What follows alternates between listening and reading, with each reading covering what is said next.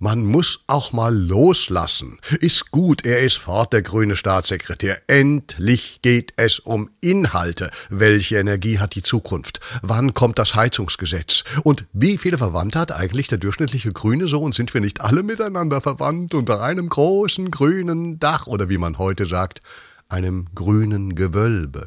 Ah, nee, das ist was anderes. Das wurde ausgeraubt. Die Täter wurden jetzt verurteilt zu, wie es heißt, milden Strafen. Zu Recht, weil das von ihnen geklaute Geraffel ist so unsagbar hässlich, glibbergrün, wurde ja extra in diesem grünen Gewölbe versteckt, damit's keiner sehen muss, weil allem schlecht beim Anblick. Jetzt ist es wieder da.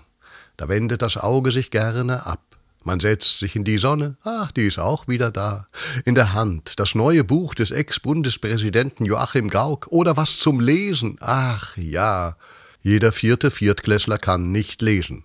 Warum? Weil keiner mehr Buchstabensuppe löffelt? Nein, es fehlen Verbote. Meine Eltern sagten früher, Finger weg ist nichts für dich, das verstehst du noch nicht. Dabei waren da hauptsächlich Bilder drin, so, so Bilder, genau, ja. Und was habe ich das weggelesen? Besonders zwischen den Zeilen konnte ich lesen. Oh, also, ihr Grünen.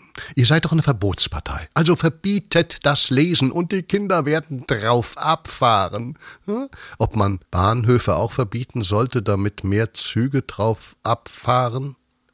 Aber was les ich da, weil ich Blödmann es kann?